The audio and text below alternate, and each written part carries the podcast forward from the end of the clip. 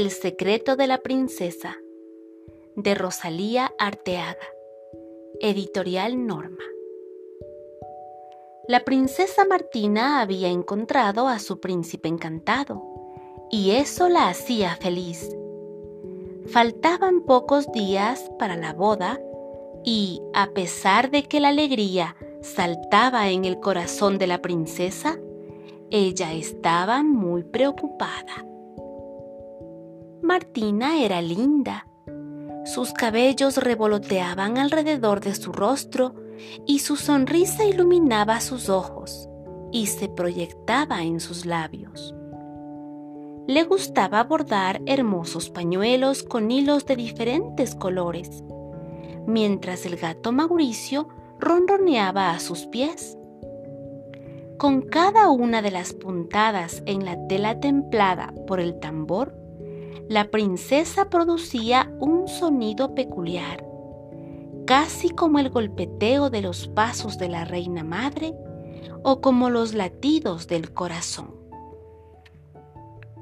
El príncipe Mateo era valiente y honesto había llegado en su caballo rompiendo los vientos y había pasado todas las pruebas impuestas por los reyes para conceder a su hija en matrimonio. Muchos otros príncipes lo habían intentado, pero solo Mateo había logrado abrir el corazón de Martina. Unos días antes de la boda, todos los detalles quedaron a punto. Pero la princesa Martina continuaba aterrorizada. No porque dudara de su amor, no porque tuviera miedo del futuro. Estaba angustiada por un secreto que solo ella conocía. Una mañana, las campanas tocaron a repique desde el alba. Las calles se cubrieron con pétalos de rosas y el príncipe Mateo estaba esperando impaciente al pie del altar en la inmensa catedral reluciente. La princesa Martina se hacía esperar un poquito para controlar su emoción y sus nervios. Martina inició el recorrido por las calles y las plazas. Sus cabellos flotaban debajo del velo nupcial, su sonrisa desbordaba alegría y sus manos saludaban cariñosamente al pueblo. Iba del brazo del orgulloso rey. Al llegar al altar, los decorados, las personas saludándola, las flores, la música solemne, la corte nupcial, todo se borró ante sus ojos, excepto Mateo. La ceremonia pasó como en un sueño.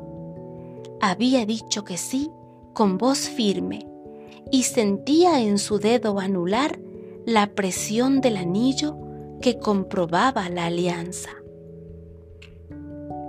Luego, no pararon los festejos ni los abrazos de los invitados. Al final de la noche, los príncipes estaban cansados. Decidieron escapar bajo una lluvia de arroz que les anunciaba mucha felicidad. Martina y Mateo iniciaron el viaje hacia el castillo, que sería su nueva morada. La princesa no podía ocultar su preocupación. Al llegar, descendió de la carroza temblando. Tenía miedo, miedo de que el secreto mejor guardado de su corte fuera descubierto.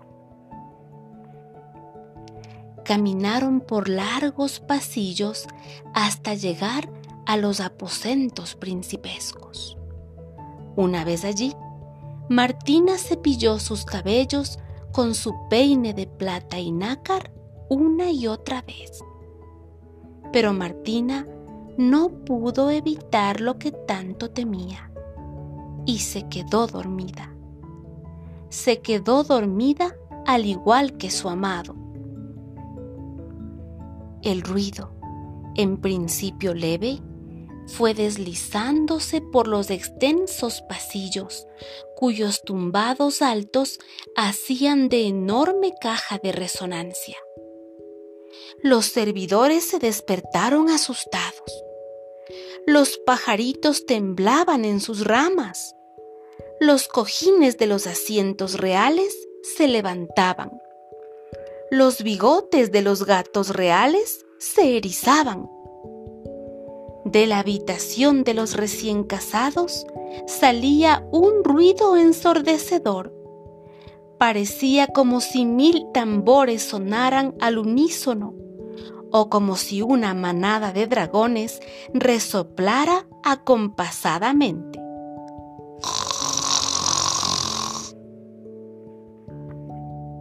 Los temores de la princesa Martina se habían confirmado. Dormida, roncaba sin ningún tipo de vacilaciones. Pero el príncipe Mateo roncaba también. Ninguno sufría los ruidos del otro. Cada uno roncaba a su manera y juntos componían una sinfonía poco armoniosa. Martina ya no piensa que su príncipe encantado se asustará de sus ronquidos. Ronca más y mejor junto a él. Los habitantes del palacio hacen lo que pueden. Unos se acostumbraron a dormir con el ruido. Otros duermen con orejeras aún en épocas de verano.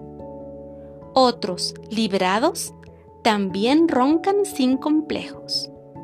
Así, los príncipes de nuestra historia vivieron felices, comieron perdices y roncaron para siempre.